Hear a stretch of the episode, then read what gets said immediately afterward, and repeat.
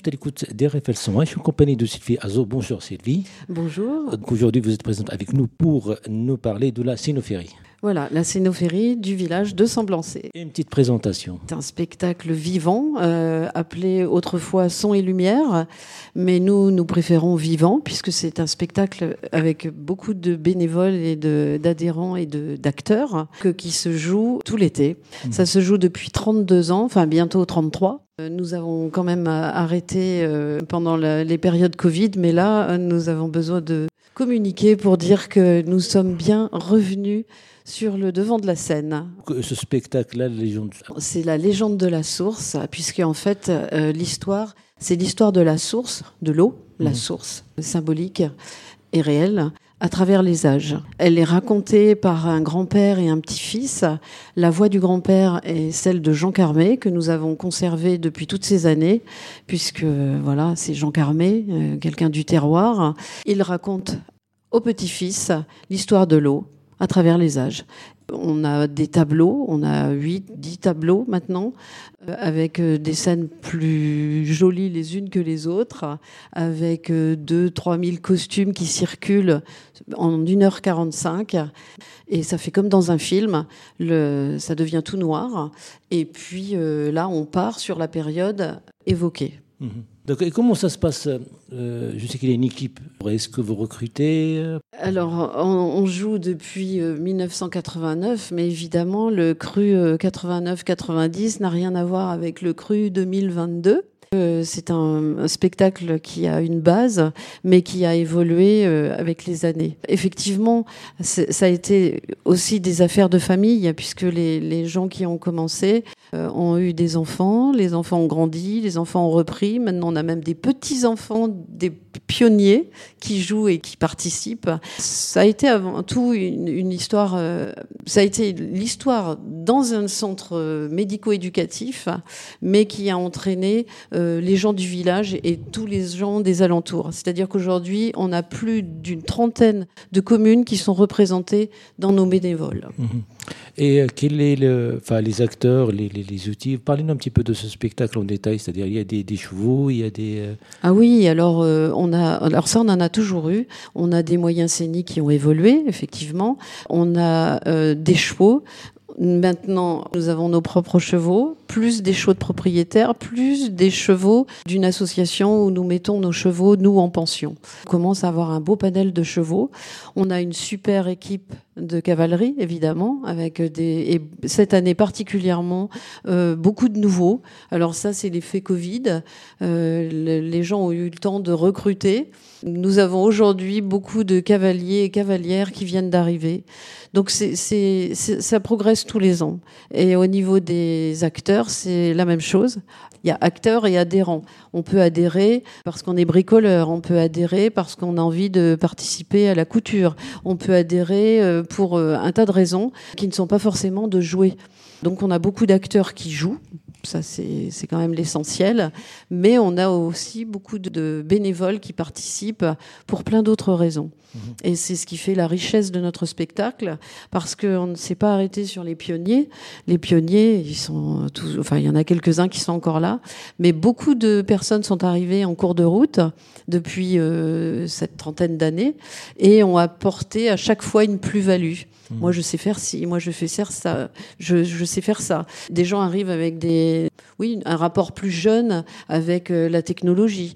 Donc euh, aujourd'hui, si le spectacle est aussi qualitatif, c'est parce que nous avons su euh, gérer les adhésions avec des gens qui arrivent avec cette plus-value de technologie ou, ou autre. Les costumes. Ah, les costumes. Alors ça, c'est les costumes.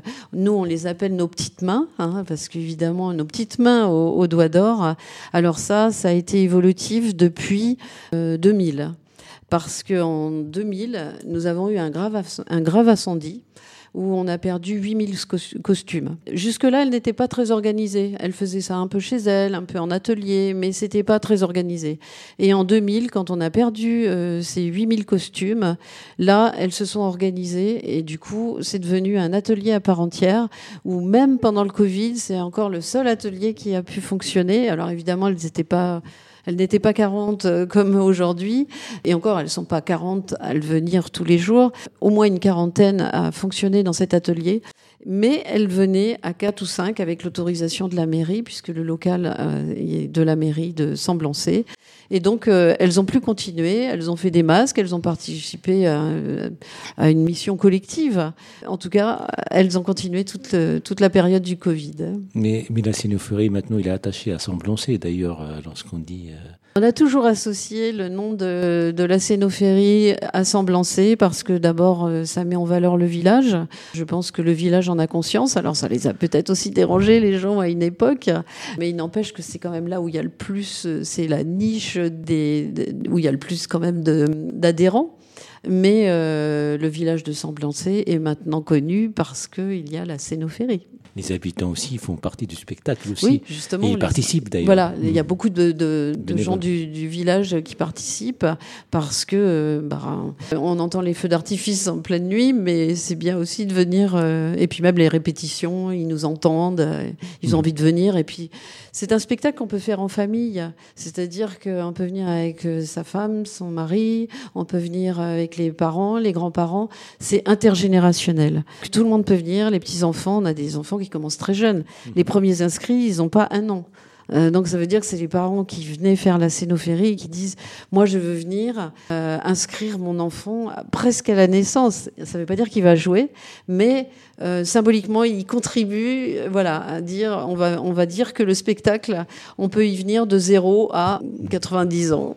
Mais d'ailleurs aussi l'expérience aussi, votre famille aussi, donc toute la famille participe. Alors personnellement, oui, puisque moi je fais partie des, des pionniers et c'est vrai que ma fille avait 4 ans et aujourd'hui c'est elle qui est la metteuse en scène et puis mon fils qui était, euh, était dans mon ventre la première année. Aujourd'hui où je suis moi sortie du conseil d'administration, c'est la première fois en 32 ans. Lui vient de rentrer. Donc la continuité, euh, il, est assuré. Euh, voilà, c'est la famille. C'était mon, mon mari en 1988 qui était directeur de la source hein, de l'établissement médico-éducatif d'où est partie l'initiative.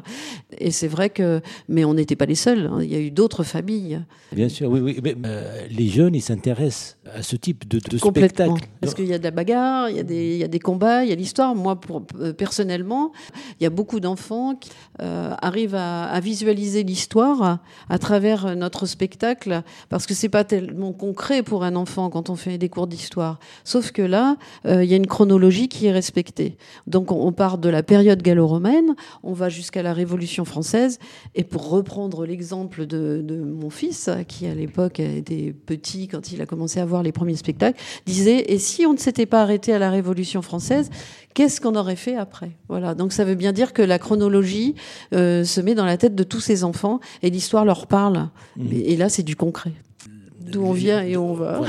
oui, tout à fait. Mmh, mmh. Tout à fait. Surtout que c'est une belle histoire. Elle est bien. Euh, elle est narrée par euh, le grand-père et le petit-fils euh, sur l'histoire de la Touraine avec Jacques de Beaune, Fulkenera, enfin tous ces personnages qui ont traversé notre territoire. Du coup, on est vraiment dedans qui va se dérouler du 9 juillet au 14 août à Semblancé.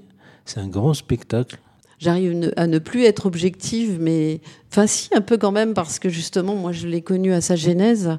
Et quand je vois aujourd'hui euh, la qualité du spectacle, je me dis que c'est vraiment grâce à toutes ces énergies qui, qui se sont... Euh, l'énergie de tous les bénévoles euh, mis ensemble. Moi, je dis toujours que c'est un pulse. C'est un pulse parce que chacun travaille dans son coin. Il y a beaucoup de groupes. Je crois qu'il y a 18 commissions. Et puis, à un moment, tout ça, ça se, ça, ça s'embrique. Euh, et ça donne le, spectacle. Parfois, on est surpris. Hier, nous avons fait la première grande répétition. J'ai un ami de l'extérieur qui était là et qui me dit mais comment ils arrivent à retrouver leur place? Comment Et je lui dis ben il y a beaucoup de nouveaux mais euh, chacun les a euh, parrainés. Et euh, du coup, il y avait beaucoup de monde sur le sur l'espace scénique. Mais comme les anciens connaissaient la place, ils ont montré aux nouveaux et les autres ont suivi. Ça donnait de la qualité finalement, et on était surpris nous-mêmes, puisqu'au bout de trois ans sans répétition, on s'est dit bon, ça va peut-être être compliqué. Et ben pas du tout. C'était très qualitatif parce que les gens, ils étaient très concentrés justement pour se remémorer toute la, chronologie du spectacle et ils ont entraîné les, nouveaux et ça a donné quelque chose de, de formidable. En fait, on a un bureau qui se renouvelle tous les trois ans. Moi, je faisais partie des pionniers et j'étais pratiquement la dernière à avoir fait tous les conseils d'administration. La reprise, au mois de janvier, donc on arrivait euh, à un stade où il fallait changer le bureau. Presque tout conseil d'administration s'est renouvelé. Donc l'équipe qui arrive, elle est dynamique. On a un nouveau président, donc Stéphane Brunet. On a une nouvelle responsable de communication, donc Patricia Sarès et bien d'autres personnes dans, dans l'association qui se donnent à fond parce que justement, ils se donnent une mission, c'est que ça reparte comme ça s'est arrêté, puisqu'on avait fêté les 30 ans en 2019 et on a fini sur la plus belle année de fréquentation. Mmh. Donc ils ont un challenge. Donc on est toujours là, les pionniers, on est derrière, euh, en petite souris, mais euh, on va les accompagner. Mais ils ont, ils ont une belle dynamique, une très très belle dynamique.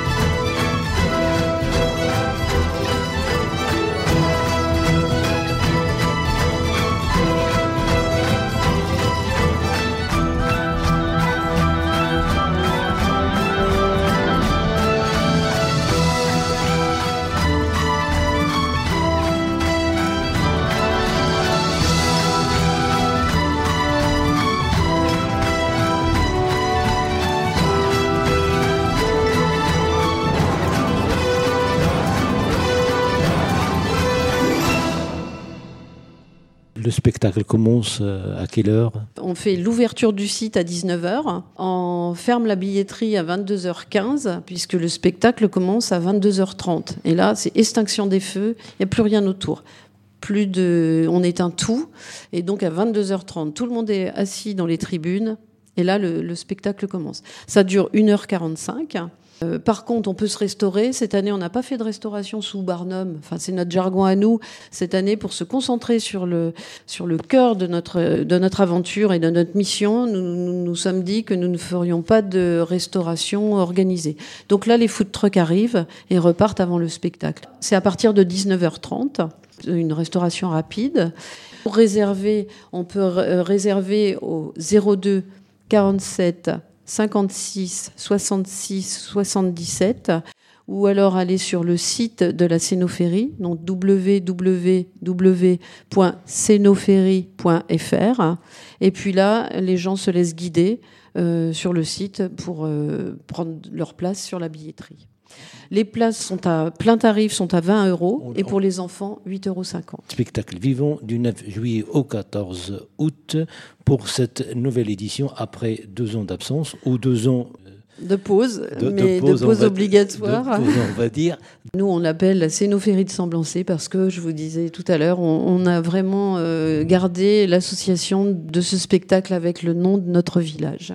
Bah, merci euh, Sylvia de nous présenter la cénophérie de Semblancé et à très bientôt sur les ondes d'RFL 100. Merci. Au revoir. Merci à vous surtout.